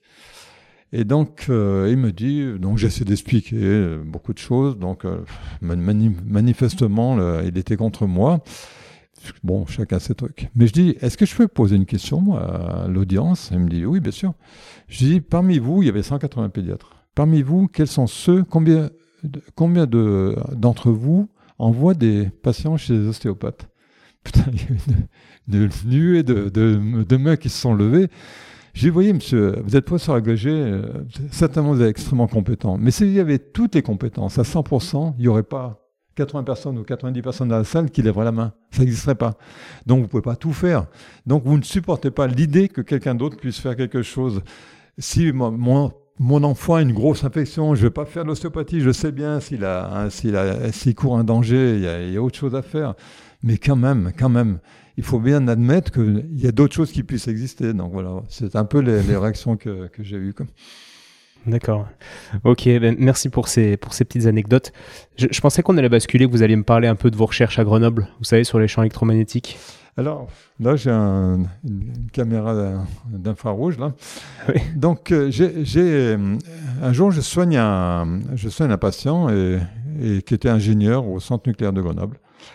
Et donc je lui ai expliqué, donc je passe la main et je lui dis, euh, voilà, donc euh, je sens telle et telle chose. Et il me dit, euh, vous aimeriez faire de la recherche? Ah oui, c'est sûr, c'est sûr, surtout au niveau thermique. Pourquoi au niveau thermique? Parce que bon, moi je dis, je sens des zones de chaleur, mais le, les infrarouges font partie du champ électromagnétique. Et c'est le plus simple. alors que j'avais essayé avec Uploader de faire des recherches au niveau électromagnétique pur, on s'est planté littéralement.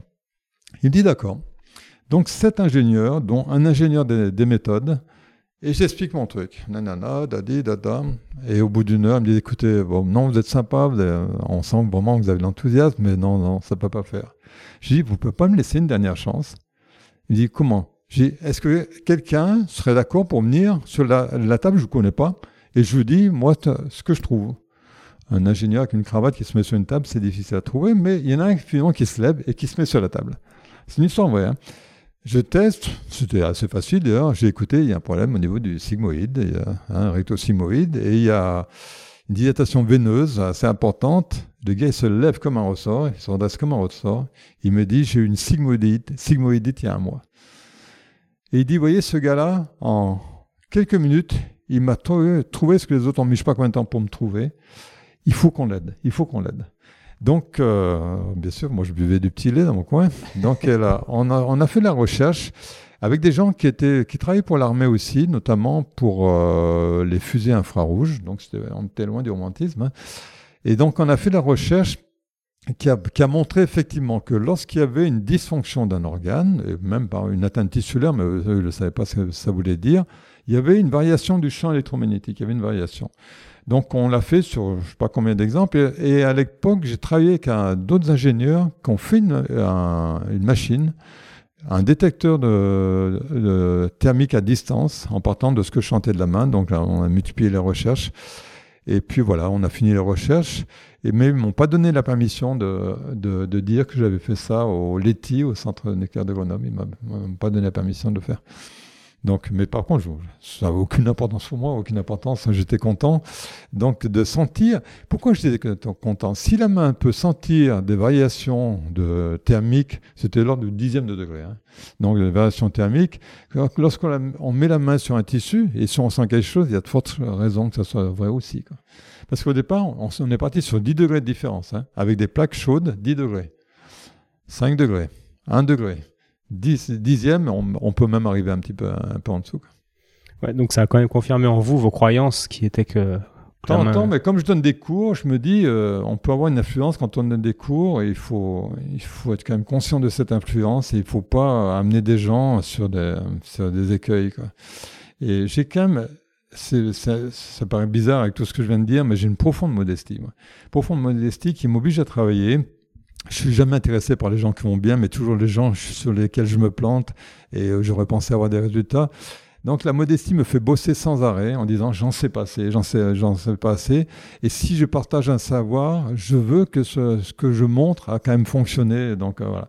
Et c'est vrai qu'on peut avoir une influence tellement néfaste par rapport à des élèves. Moi, j'ai vu des, des, des, gens me dire des choses mais complètement folles, quoi. De trouver de la motilité de la thyroïde, 20 mouvements différents de motilité de thyroïde. Pourquoi pas 40, pourquoi pas 30, pourquoi pas euh, des, choses. Euh, hein. Et puis après, euh, la culpabilisation. Donc, tu as mal parce que ta grand-mère, etc. Donc, on est dans le transgénérationnel. Comme si ça allait aider quelqu'un au bout d'un moment de dire ta, ta grand-mère a fauté avec quelqu'un et c'est pour ça, toi, que tu payes le c'est fou, moi, de, de, de, de, culpabiliser un patient sur une douleur, sur un problème, ça, ça me paraît complètement dingue. Ouais. Donc, euh, et je ne peux pas supporter ces gens-là parce que je sais qu'ils font du mal aux autres. Ils se la jouent. C'est facile. Dans notre métier, c'est très facile de se la jouer.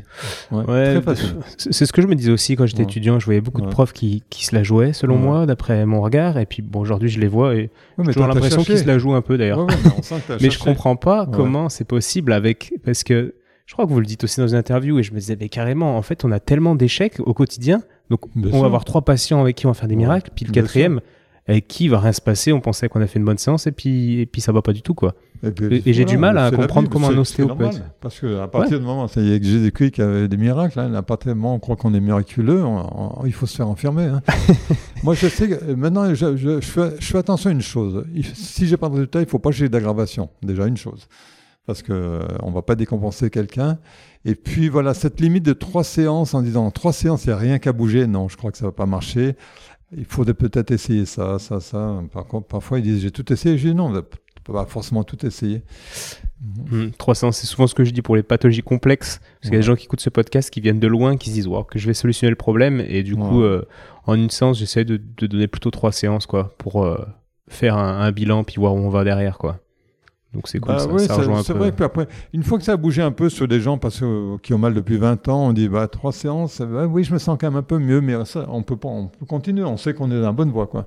Hein, mais le gars, il n'y a rien qu'à bouger. Hier, j'ai eu un gars, donc euh, un spasme au niveau lombaire, mais des muscles lombaires comme jamais, il a tout essayé dans sa vie.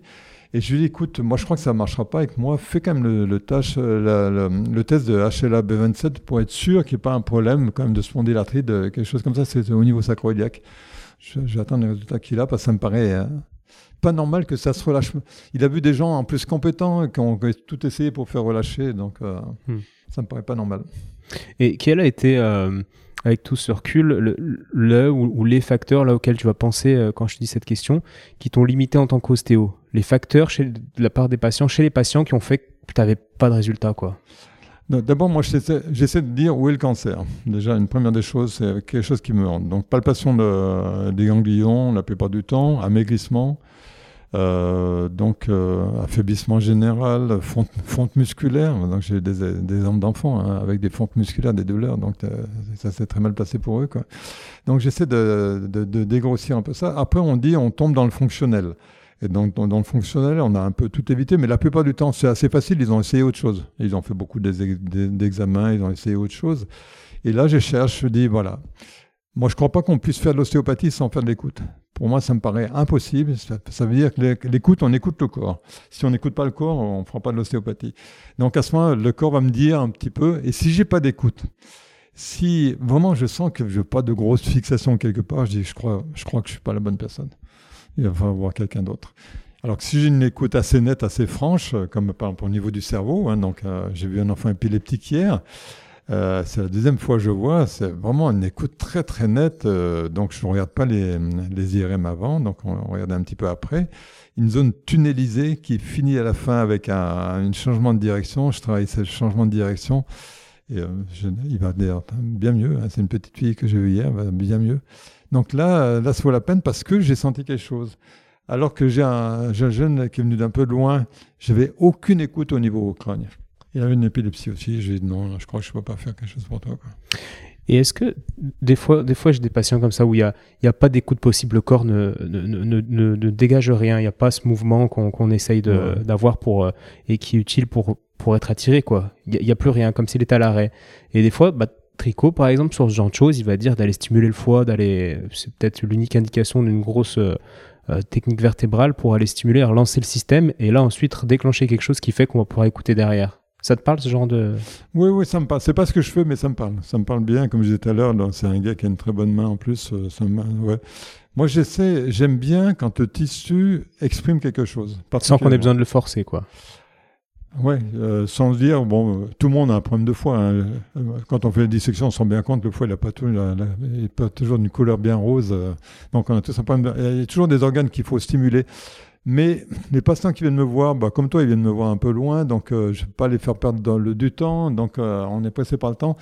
Et parfois, je leur dis, il faudrait voir telle personne qui peut faire un autre ostéo, qui va faire un autre, un autre boulot. Mais moi, j'aime bien avoir cette notion de tissu qui parle à ma main et qui est en souffrance et qu'on va, qu'on va, traiter de manière euh, assez précise. Quoi. Après, il y a, des, il y a ce qu'on appelle le traitement général. Le traitement général, justement, ça va être le poumon, l'artère pulmonaire, veine pulmonaire, tout ça. C'est du traitement général. Mais J'aime bien savoir si la plèvre est bonne, que ce soit au niveau médiastinal, au niveau cervical, s'il n'y a pas quelque chose de, particulier qu'on peut, qu'on peut aider un petit peu plus. D'accord. Et quels sont les, les, les, soignants vers qui tu renvoies euh, Alors, pas vers un autre ostéo euh, plus proche de la personne qui vient si elle vient de loin, mais vraiment là, si tu avais euh, ton réseau idéal de thérapeutes pour t'aider à solutionner des problèmes complexes avec les patients. Ben, moi, j'aime bien les acupuncteurs, j'aime bien les homéopathes, j'aime bien les mésiéristes quand il y a un problème euh, musculaire, et moi je trouve qu'il y en a de moins en moins d'ailleurs. Euh, qu'est-ce que j'aime bien encore. Là, je, travaille sur le cerveau. C'est un enfant qui a un gros problème de langage, donc il voit un orthophoniste, bien sûr. voilà, donc c'est plutôt avec ce genre de personnes que je travaillerai. Qu'est-ce qu'il y a encore d'autre? Ouais, non, non, il n'y a pas tellement d'autres après. Hmm. Mais, mais après, bon, comme, comme chez nous, euh, il y a ostéo, ostéo, acupuncture, acupuncteur. Donc, j'aime bien l'acupuncture, la, vraie de vraie, pas celle qui est symptomatique, mais celle qui va prendre tous les poux. Euh, donc, ça, ça j'aime bien parce qu'il y a vraiment une, une, une, finesse dans le diagnostic qui est, fantastique. Ça se mérite. Après, je dis aux patients, euh, tu vas pas guérir, tu vas pas être soigné. Enfin, pas guérir, ça n'existe pas, mais tu vas peut-être pas être soigné en trois séances. Et alors, tu vois, ce qui est intéressant dans le, dans le recul que j'ai par rapport à l'ostéo, j'ai des gens chez qui j'avais échoué, donc j'ai vu 25 ans avant, et qui reviennent me voir après, et j'avais pas senti ce qu'ils avaient. Euh, euh, donc c'est vrai qu'on se dit, c'est un métier d'expérience, c'est un métier où il y a un travail énorme à faire au niveau de la main, et qu'on n'a pas la main quand on sort, d'un diplôme. Il y a des écoles d'ostéo, ils font venir donc des, profs qui ont un an, deux ans d'exercice. Donc c'est bien pour les traitements articulaires, tout ça, ils sont meilleurs que les autres. Mais par contre, quand il s'agit de choses en cinquième année, euh, sixième année un peu plus fines, ça vaut le coup quand même de faire venir des gens qui ont de la bouteille. Et quand je vois des, gens qui ont vu trois sciatiques dans leur vie et qui vont parler de la sciatalgie à des sixième année, cinquième année, non, je dis non, il y a quelque chose qui ne va pas du tout. Je sais que ça coûte moins cher. C'est ça, ça, coûte beaucoup moins cher. je suis conscient. je suis conscient. Et quand on me demande, je dis non, je suis trop cher pour vous. ouais. Et euh, est-ce que vous avez des, des, routines particulières par lesquelles vous commencez vos séances Des palpations, des zones particulières Je prends la tension des deux bras. Tension intérieure des deux bras. Je fais l'écoute générale euh, debout. Tension intérieure des deux bras. Test d'Hudson Bright. Assis, couché. Je regarde quand même, euh, j'aime bien voir l'oxygénation, savoir où ils en sont. Donc, euh, hein, avec... Comment bah Avec le, comment s'appelle, l'oxymètre. D'accord. Parce que j'aime bien savoir un petit peu le, pourquoi ça m'intéresse. Hier, je vois un gars qui a eu un traumatisme thoracique et donc je le vois à 95, donc pas très haut en, saturation d'oxygène. Et je dis, ce gars-là, je voudrais savoir si c'est quand même dû à son problème. Donc, avant j'avais quand même manipulé la costo vertébrale, mais en fin de séance. Mais en début de séance, j'ai travaillé la plèvre, énormément la, la plèvre et puis l'artère pulmonaire. Donc il est monté à 98, des géogas qu'il y a de bien, tu montes à 98, donc ça, ça veut dire que tu peux être largement amélioré. Donc euh, voilà. Par contre, si ça s'améliore pas, je dis là, il y a un petit problème quand même. Est-ce qu'il n'y a pas un petit problème d'emphysème, par exemple? Ou est-ce qu'il n'y a pas un, problème de, petite bronchite quelque part? Donc je dis, tu devrais faire passer un examen parce que là, ça, on n'arrive pas à bouger. Donc je m'en sers pour ça. Et après, tout le, tout le reste, euh, puisqu'on a peu d'examens objectifs, hein, à part la, même la tension, on peut même pas dire qu'elle soit forcément objective, mais une hypotension, par exemple, ce qu'on appelle l'anisotension, la différence de tension dans les deux bras, lorsqu'il y a un écart qui est assez important, il n'est jamais normal. Jamais normal. Donc euh, on sait que là, tissulairement, on va travailler soit sur le défilé thoracique, soit sur le rein, euh, la plupart du temps, ça se passe sur, deux organes et on, a quand même des résultats qui sont assez intéressants. Et puis le patient, il aime bien ça, il voit la différence entre avant et après. Quoi. Ouais, mais tu dis pas qu'un anévrisme, forcément. Moi, je me sers pas tellement d'autres choses. Euh, bon, la caméra thermique, je m'en suis servi, mais je m'en sers plus. Euh, je me sers beaucoup du diagnostic thermique aussi, donc j'aime bien avec la main sentir un peu les, ce qui se passe au niveau électromagnétique. Voilà.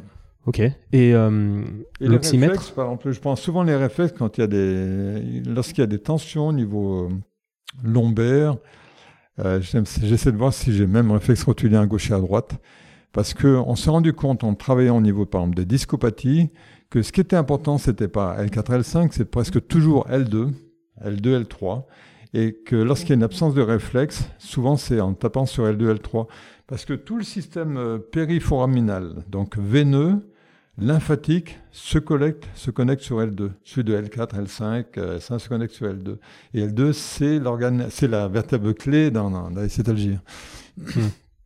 Ça me parle bien. Je ne connaissais pas ces détails anatomiques, mais en termes de, de blocage, L2, L1, ah L2, c'est souvent des choses qui reviennent. Euh, Quand tu testes, exemple, tu testes, la colonne euh, lombaire en décubitus, tu vas chercher une tension euh, au niveau du processus épineux tu vas dépasser l'océan articulaire, donc les facettes, tu vas, tu vas être un peu plus en profondeur, et c'est ça qui nous donne la tension discale. Donc ça, hmm. c'est comme ça qu'on fait. Hmm, hmm, ça me parle. Et euh, l'oxymètre, tu le trouves où? Ça coûte combien ça pour euh, faire ça? Eh ben, Tu l'achètes dans, dans tous les... Euh, par, internet ou tous les magasins de trucs. Hein. Mais maintenant, on en voit de plus en plus à cause du Covid. Ouais, ouais, je vais m'en prendre un du coup. Mais c'est pas mal parce que Euh, il y a des choses assez intéressantes tu fais, euh, tu fais monter à. Et puis les gens le savent. Voilà, tension, tension artérielle 12-7. On dit écoute, mon grand, tu es déjà un futur centenaire. Tu es en oxymètre à 99, c'est mauvais pour ton notaire, mauvais pour ta famille. Là, tu vas mourir à 110 ans. Là. Donc, ils, aiment bien ce message. ok. Et j'aimerais parler un peu de, un peu de choses plus, comment dire, plus, plus diverses. C'est dans la catégorie divers, là, tu vois. Euh, l'ostéopathie, donc, la fameuse question, est-ce que c'est plus de l'art ou de la science? Pour moi, la réponse, elle, elle, est assez claire, mais pour toi, je pense pas que ça soit... Pour moi, c'est plus de l'art, clairement. Oui, oui, non, mais euh, voilà. Donc, il faut... Mais pour euh, acquérir l'art, il faut travailler, quoi. Ouais. ouais. Toi, moi, j'aimais bien, j'ai marqué sur un de mes bouquins, c'était Miro, le, peintre, et qui fait un, un, tableau avec juste un trait, un trait. Et il y a une dame qui dit, écoutez, mettre quand même un trait euh, sur un tableau. Et il dit, écoutez, madame, il m'a fallu des heures, je pense même une vie pour tracer ce trait. Donc voilà, c'est ça l'art pour moi. Mm. Et c'est vrai qu'au début, on, a, on, a, on, est besogneux, on est laborieux, on travaille sur la... Et puis petit à petit, à partir du moment où on, est dans l'art, on, peut se dégager un petit peu plus euh, des, contingences euh, matérielles, donc c'est bien. Mais je reviens quand même. Moi, j'aime bien revenir. Donc, pour moi, on est des artistes, ça très nettement. Mais j'aime bien revenir quand même parfois en disant allez arrête arrête arrête reviens un petit peu en arrière j'aime mm. bien et il y avait une autre phrase que j'aime bien finalement j'ai dit que c'était le style mais c'est pas du tout le style qu'il a dit euh, qu'est-ce qu'il attend qu'est-ce qu'il disait de un, ouvrier un, donc, un ouvrier travaille avec ses mains un, un artisan travaille avec ses mains et sa tête et un artiste travaille avec ses mains, sa tête et son cœur. Hmm. Voilà. J'avais déjà lu ça aussi. Après, artiste au sens, parce qu'il y, a plusieurs définitions d'artiste, mais je pense qu'on a la même définition. Vous connaissez Jacques Brel, non? Écoute, j'ai eu cette chance de rencontrer deux fois Jacques Brel. Deux fois. Donc, il me disait, tu sais ce qu'il me disait, Jacques Brel? Toi, tu as un vrai métier. Tu n'es pas, pas un saltimbanque comme moi. C'est fou, hein Et c'est un gars, j'aimais bien. En plus, c'est un gars qui passera les siècles, Jacques Brel. Il a sué encore plus que Johnny Hallyday sur scène. Il était complètement mouillé comme une soupe. Et nous, on, le, faisait, on le faisait venir. Euh, j'étais à Lyon, en école de, de, kinésie à Lyon. On le faisait venir pour la grande fête. on a fait venir Brel, euh, Dutron, etc. C'était vraiment quelqu'un qui m'a. Il venait pour la fête de l'école? Il fait, on faisait des fêtes, mais qui étaient ouvertes à tous les publics. Oui, oui, oui. On ah faisait, ah on faisait de l'argent comme ça. On était au Palais d'hiver à Lyon et on faisait venir des artistes qui nous coûtaient très cher, mais qui nous rapportaient beaucoup. D'accord. Et tu l'as pas euh, soigné, non? Jacques Brel Il t'a pas demandé de le, soigner euh Non, non, il me dit, moi, toi, non, non, il me dit, non, mais il me dit, il me, dit, mais qu'est-ce que, dis-moi, euh, dis-moi ton métier, comment, alors, j'étais kinésie à l'époque, hein, j'avais déjà quelques idées, mais j'étais kinésie, donc, mais lui, il me disait, moi, toi, moi, ma, main, c'est ma voix, et toi, ta, hein, ta voix, c'est ta main, donc, euh, il, j'aimais bien parce qu'il était d'abord modeste, tolérant, donc, et s'intéresser, il regardait les autres. Alors qu'il y a beaucoup de vedettes qui regardaient jamais les autres. Mhm. Mais c'est marrant parce que tu, je suis un grand fan de Jacques Brel et tu me faisais penser un peu à lui dans l'énergie dans tes discours. Et lui, lui, il explique dans une interview qui est très connue sur YouTube, il dit Moi, les artistes, je ne connais pas. Il me dit Je connais les gens qui travaillent dur, euh, avec qui mettent une grande énergie dans un projet. quoi. On voit bien, le, on, voit des profs qui arrivent, tu sais, qui marchent comme ça, la tête droite, les épaules, euh, voilà. En gros, je m'appelle un tel. on dit celui-là, il faut le fusiller. C'est des gens dangereux. C'est comme les gens qui vont te faire croire que c'est facile, l'ostéopathie. Donc non, c'est super dur, super dur. Parce que il faut se remettre en question sans arrêt. Chaque patient est un nouveau truc, donc c'est super dur. Euh, voilà, c'est pour ça qu'on est forcément modeste. Puis c'est inconfortable. Ça, j'explique souvent aussi que c'est pas facile de se remettre en question tout le temps, d'explorer plein de pistes qui euh, disent des choses mm. peut-être euh, contradictoires. Après, tu verras. Après, il y a un choix qui est. De, toute façon, moi, j'ai choisi différentes choses. Il y a différentes voies que j'ai pas voulu prendre. Que... Et puis après, c'est que. As, dans, mettons, tu vois 20 patients dans une journée. Sur les 20 patients, tu as 15 patients de routine. Bon, pas de fatiguer beaucoup. Et tu en as 5 pour mouiller la chemise. Et ces cinq-là qui, qui, vont, qui vont compter les autres, as besoin. Et alors, l'avantage de, de l'expérience, c'est que tu peux travailler, travailler 15 patients qui vont pas te fatiguer du tout, hein. vraiment, pas du tout. Les cinq autres, ça va te laisser un peu d'énergie pour, pour trouver ce qu'ont ce les cinq autres. Et, qu'est-ce qu'ils ont en commun, ces cinq patients qui vont te prendre l'énergie? Ils ont en commun, enfin, je n'ai pas utilisé beaucoup d'énergie, mais j'ai travaillé beaucoup plus euh, intellectuellement. Et ils ont des, des, des douleurs depuis des années depuis des années. Ils ont vu Pierre, Paul et Jacques. Ils ont, leur vie n'est pas la, vie qui leur correspond. Je vais donner un exemple. Je, travaille une dame donc, qui a un métier euh, médical et qui a une tachycardie qui est à 140. donc 140. Elle sait que 140, de toute façon, on ne peut pas vivre longtemps comme ça. Et elle, a des palpitations énormes. Euh, c'est là, donc j'ai dit, il faut que je l'aide. Il faut que je l'aide, il faut que je trouve pourquoi il y a... Et puis, elle fait des fibrillations atriales. Il faut que je l'aide, celle-là. Et donc, j'ai travaillé, j'ai travaillé, j'ai travaillé. Donc, euh, maintenant, elle est à 90 depuis euh, deux ans. Hein, donc, elle est à 90, donc j'étais content. Et ça a été difficile parce que j'ai travaillé le tronc cérébral, là où il y a justement les centres cardio-respiratoires. Donc j'ai travaillé la respiration, j'ai travaillé la, la, plèvre, j'ai travaillé le, médiastin, j'ai travaillé le cœur, travaillé beaucoup le cœur au niveau de l'atrium. Euh, j'ai travaillé la, la jonction azygocave, tout ça, des choses qui demandent quand même de la précision. Donc euh, je suis content. Euh, et elle, elle, n'a plus l'impression qu'elle va mourir demain. Merci pour cette petite anecdote. Et est-ce que, peut-être qu'on l'a déjà un peu répondu, mais tu aurais un message à faire passer à la jeune génération d'ostéo qui arrive là? Oui, bah, moi je pense que le, tout le monde est bon au départ et qu'il y en a certains qui seront meilleurs après. Et la différence, ça va, les premières années sont super importantes. De sortir d'une école d'ostéopathie en croyant qu'on sait quelque chose, c'est déjà grave. Et si on laisse faire, on va petit à petit tomber dans une routine facile, donc ostéo-articulaire ou un peu viscérale, un peu touche à tout, un peu nursing, ce que je disais tout à l'heure, un peu nursing. C'est pas ce qu'il faut faire. Il faut se dire, voilà, donc telle chose je connais à peu près, telle chose je suis vraiment pas bon, ben, il faut faire des, il faut aller voir des gens, faire suivre des cours avec eux, se remettre en question, bosser, avoir des bouquins d'anatomie des vrais. Moi, je suis un fan de J'ai mon dernier bouquin, c'est euh, un bouquin, j'ai payé euh, la peau des fesses à 2500. Il valait 2600 euros d'ailleurs. un bouquin d'anatomie? Il, existe peu, je te montrerai tout à l'heure. Peu d'exemplaires. Hirschfeld. Donc, euh, Ludovic Hirschfeld, donc avec des dessins fantastiques. Donc, il faut déjà trouver les vieux bouquins d'anatomie. Alors, euh, chaque fois que vous voyez un antiquaire, allez le voir s'il n'a pas des vieux bouquins. Des fois, ils ne savent pas leur valeur et puis travailler, se dire, bon, je commence le matin, mettons, à 7h ou 8h, peu importe, je vais à 8h moins 10 et j'ai 5 minutes ou 10 minutes où je vais faire une page, seulement une page d'anatomie. Parce que le matin, on n'est pas fatigué, le soir, on a autre chose à faire, on part en courant une page. Et dans, dans, dans une année, on va, ça va faire 200 pages, 200 pages qu'on va, et puis et on continue comme ça sans arrêt. Donc le travail est important, surtout au début. Et si on a une routine au départ, on est, on est cuit, on est mort. Et on va faire la, ce qu'on appelle la dope, quoi tout le monde peut avoir des résultats de temps en temps, tout, le monde peut se dire ostéopathe. Mais, mais, mais, mais, mais, il n'y a pas tant que ça qui font vraiment de l'ostéopathie. Mais moi, je pense que je suis peut-être, euh, vous allez me contredire, mais un petit peu plus au, au courant du, du, marché, et encore parce que je suis dans ma bulle euh, euh, énormément quand même, mais j'ai l'impression qu'aujourd'hui, de toute façon, en ville, par exemple à Lyon, il y a trop d'ostéo. Donc celui qui se contente d'être dans, dans ses routines, comme vous dites, il n'aura pas de travail, en fait, tout simplement. Façon, on voit bien, à la campagne, les, ostéos ont beaucoup de travail, plus, mais par contre, il y a une mixité entre la kinésie et l'ostéo. Ils sont souvent kinésie-ostéo. Donc, euh, on ne peut pas trop en tenir compte. En ville, c'est vrai. Quand je disais qu'on était 14 au départ, euh, donc euh, on était 14, hein, il y a 35 000 maintenant ostéo. Donc avant, ça laissait la chance. Nous, on a, on a créé l'ostéopathie, on peut dire, on a, les gens ne, ne savent même pas ce que ça veut dire.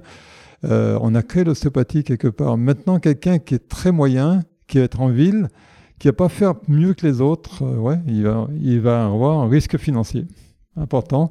Et d'abord, quand on est dans, une, euh, dans un, training d'échec, tout devient un échec après. Après, c'est la famille, après, c'est beaucoup de choses. Hein. On voit des gens qui sont en échec. Au début, par exemple, on prend un exemple, quelqu'un, moi je me rappelle, le premier mois, j'ai eu un patient Deuxième mois, deux patients. Troisième mois, un patient. Chaque fois qu'il y avait quelqu'un qui sonnait, c'était pour me vendre une assurance. Donc, je sais ce que c'est d'attendre le patient. J'avais vraiment personne. Mais j'y croyais. Je me dis, de toute façon, ça, ça viendra. Et donc, après, ça, ça, a marché. Après, quand ça marche, ça marche toujours trop. Donc, euh, mais l'ostéo le, qui, au bout de deux ans, a toujours 3-4 patients par semaine, trois ans, 3-4 patients par semaine, il n'a plus les moyens de faire des stages. Il va être en échec, il va revenir chez lui. L'échec social va être, un échec sentimental. De toute façon, au bout d'un moment, il va avoir un problème et c'est vrai que là, il va être très très mal à l'aise, très très mal à l'aise.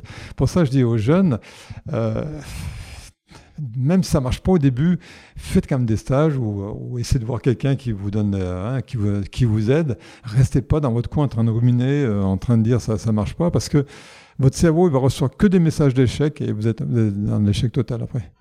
Moi, quand j'ai commencé ostéo, j'étais, j'avais pas un rond. Ah, je peux dire, j'avais pas un rond. Et je, devais faire l'Angleterre. Donc, euh, en Angleterre, ça coûtait quand même un peu d'argent. Il fallait y aller. Et je suis allé voir le banquier. J'ai dit, écoutez, monsieur, je vais vous expliquer une chose. J'ai pas un sou. J'ai pas de caution. Je, dois faire de l'ostéo parce que c'est un truc qui, doit qui, qui, qui, va me plaire, qui va me botter. Est-ce que vous allez m'aider? Le gars me dit, vous êtes, euh, Naïf J'ai oui, oui, naïf, mais je suis enthousiaste aussi. Il dit bah oui, je vais vous aider. Il m'a prêté de l'argent. Ah, merci au banquier.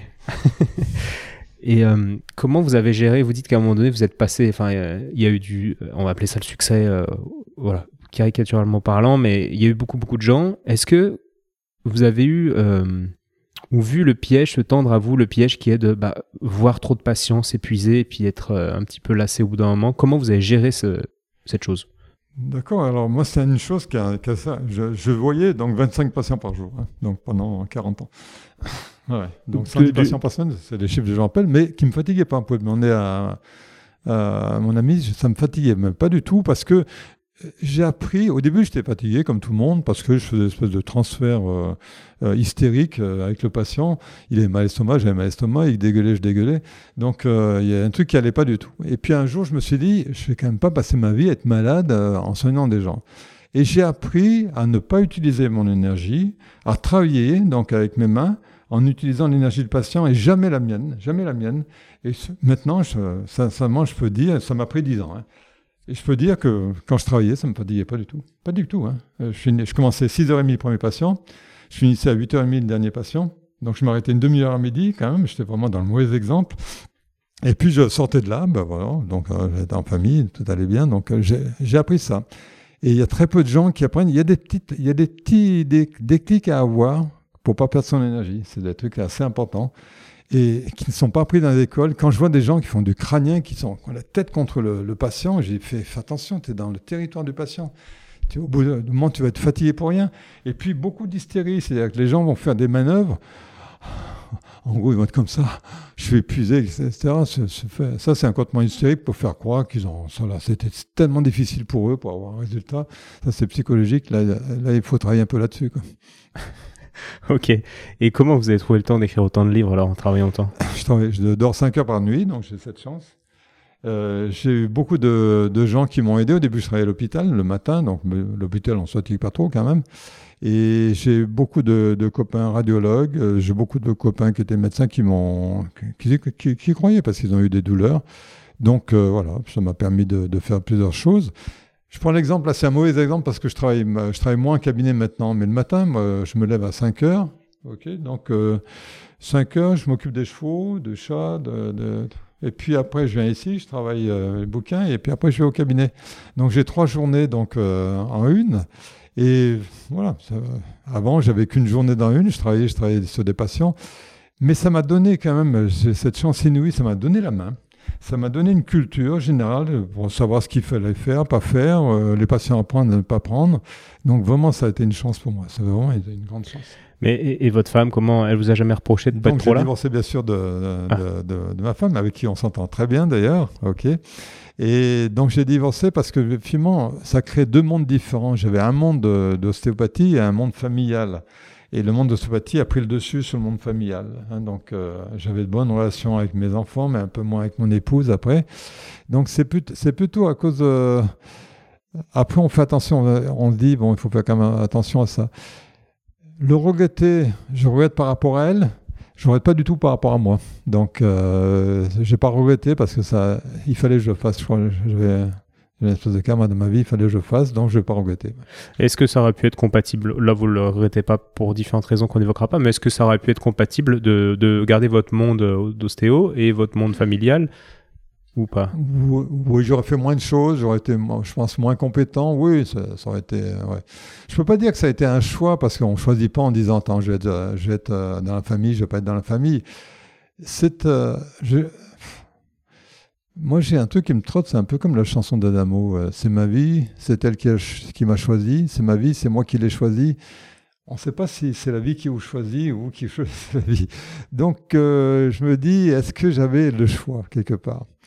Et je suis pas sûr que j'avais le choix. Il fallait que j'aille là-dedans. Donc, j'ai des collègues qui étaient avec moi au début. On a écrit des premiers livres. Et puis, moi, je voulais faire d'autres livres. Ils ne m'ont pas suivi. Euh, parce qu'ils ont, ils ont fait autre chose dans leur vie qui était intéressante. Mais je crois que je n'avais pas, le, pas le choix. Il fallait que je fasse ça. Donc, euh, alors, est-ce que c'est une forme euh, Chacun, c'est dans. Je suis pas angoissé, mais bon, euh, chacun son anxiété. Est-ce que c'est une forme de, cacher une certaine anxiété? C'est possible, une certaine faiblesse, hein, c'est possible. Je me suis rarement posé la question, je me pose pas trop de questions sur moi-même, mais je l'ai fait et je l'ai fait avec plaisir. Euh, du coup, j'ai deux questions à vous poser. Alors, la première, c'est par rapport à votre deuxième femme. Comment ça a été plus simple? Parce qu'elle, elle est ostéo aussi, du coup, vous avez c'est un peu ce monde. est ostéo, et donc elle travaille, euh, c'est le, le, travail que je fais. Elle donc, euh, on partage peut-être plus au niveau euh, parfois ostéo. Et je l'ai connue, elle a suivi des cours avec, elle a suivi des cours avec moi aussi. Donc on, est dans le même monde, on est dans le même monde. Elle n'est pas dans le même monde, peut-être exactement comme moi, mais on est dans le même monde de l'ostéopathie. Donc ça, elle, sait que quand j'écris un livre, il ne faut pas que j'ai quelqu'un d'autre à côté de moi. Donc il faut que je sois seul. Euh, donc euh, quand j'écrivais le livre à Grenoble, j'étais à la cave, j'avais une table de ping-pong et il fallait, il fallait j'ai tous mes documents à côté, il fallait pas euh, entendre le téléphone. Voilà, c'était assez important. Donc elle, supporte mieux. Ok. On aura compris que c'est des. Là, je fais des petits transferts et je prends des conseils pour, pour ma vie.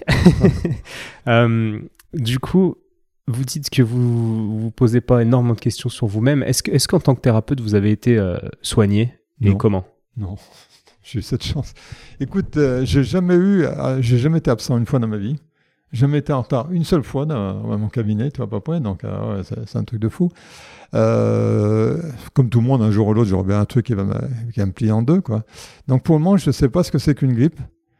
Donc j'ai rien, j'ai cette chance d'être en bonne santé. ma mère était comme moi, enfin j'étais comme ma mère plutôt. Donc euh, voilà, j'ai pas eu de, de, problème particulier au niveau santé. Ça joue, hein, parce que moi j'ai des collègues qui ont eu des problèmes assez importants de santé, ils n'ont pas pu faire ce que, ce que j'ai fait. Quoi. Je suis peut-être malade sans le savoir, mais je, voilà, ça va bien. Il y a peut-être quand même une notion de, de terrain et de génétique, quoi. Génétique, et puis bon, as, je crois, tu sais, le L'autre jour, j'entendais quelqu'un qui disait voilà, je suis à la retraite, euh, bonjour la pharmacie, bonjour les médecins. Donc, quand, il faut faire vachement attention à notre métier. Quand tu t'arrêtes, tu laisses place à la maladie quelque part. Parce que nous, on a, ce truc qui nous pousse en avant. Ici, j'ai 4 hectares de terrain dont je m'occupe moi-même. Donc, je m'occupe des chevaux aussi. On a des oliviers, on a 180 oliviers. Donc, euh, on, taille nous-mêmes, on fait la récolte en plus quand je suis fatigué, donc quand j'ai l'impression de fatiguer intellectuellement, ou je sais pas, une fatigue qui n'est pas normale, allez, hop, je taille les oliviers, je, récolte, donc j'ai un gros tracteur, j'ai un petit tracteur, donc j'ai vraiment de quoi faire. Et c'est vraiment, on se sent bien. On fait une journée de tracteur, je veux dire, on n'a pas d'état d'âme. Hein. On sait pourquoi on dort le soir, hein, donc euh, on n'a aucun état d'âme. Donc moi, je crois que c'est important d'avoir un truc physique. Donc je fais pas d'activité. Euh, je fais du. Euh, avant, je faisais du vélo. J'aimais bien le vélo à Grenoble parce que ça montait. Là, je fais de. On s'occupe des chevaux, donc je m'occupe de la propriété. Il faut avoir une activité physique. Moi, je pense que c'est important. Jamais fait de psychothérapie, de relaxation, de yoga, de, de méditation transcendantale. Je sais même pas ce que ça veut dire. J'ai toujours eu, quand il y avait un problème, je dis voilà, tu vas, je, je, vais me faire quelque chose de physique. Tu rentres chez toi, tu prends une douche, on sent quand même bien, hein, on sent bien. voilà, c'est aussi ça. Ok. Et, et est-ce que tu as eu du temps pour lire des livres? Alors, je lis. D'auteurs, des, de littérature, des choses comme ça? J'ai lu beaucoup, et la littérature, je suis pas trop mauvais. D'abord, j'étais, quand j'étais en philo, je m'occupais de la bibliothèque, donc j'ai lu énormément de, de bouquins, donc euh, tous les auteurs classiques, j'ai lu. Là, j'en ai tellement lu, donc euh, j'ai presque, je pas dire tous lus, mais, mais lu vraiment de manière importante.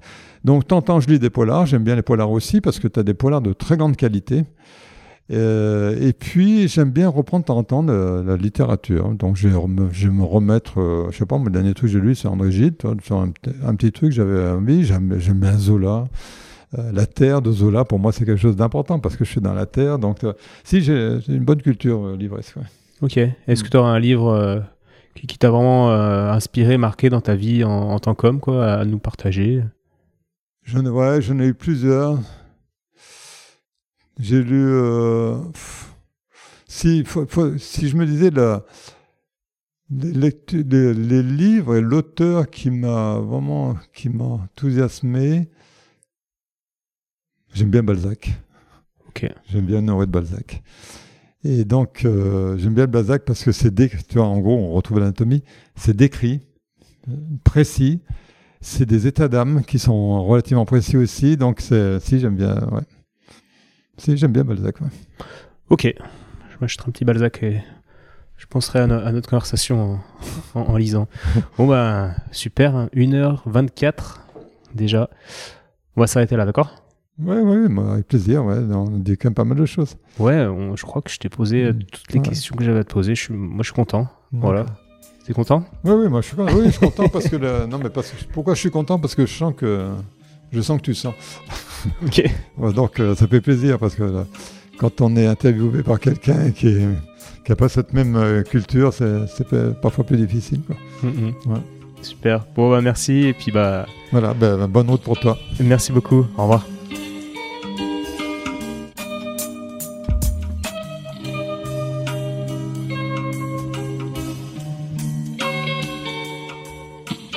Bravo, tu as écouté cet épisode de Et surtout la santé jusqu'au bout. Pour booster ce projet qui a pour but de donner les meilleures infos possibles sur le thème de la santé, je t'invite à aller mettre 5 étoiles et un commentaire sur l'application podcast de l'iPhone de ton voisin. Comme je te l'explique régulièrement, c'est ça qui m'aide à faire monter le podcast au classement et donc ça me crédibilise pour ensuite inviter d'autres experts et ensuite te partager leurs conseils. Donc merci encore. Tu peux également suivre les aventures du projet sur Instagram à Étienne Bulidon et évidemment si l'ostéopathie peut t'aider, bah, tu peux venir me consulter au cabinet du 120 rue Montesquieu à Lyon. Si je ne suis pas disponible, c'est Julien ou quelqu'un de l'équipe qui te prendra en charge. A bientôt et bonne fin de journée. Ciao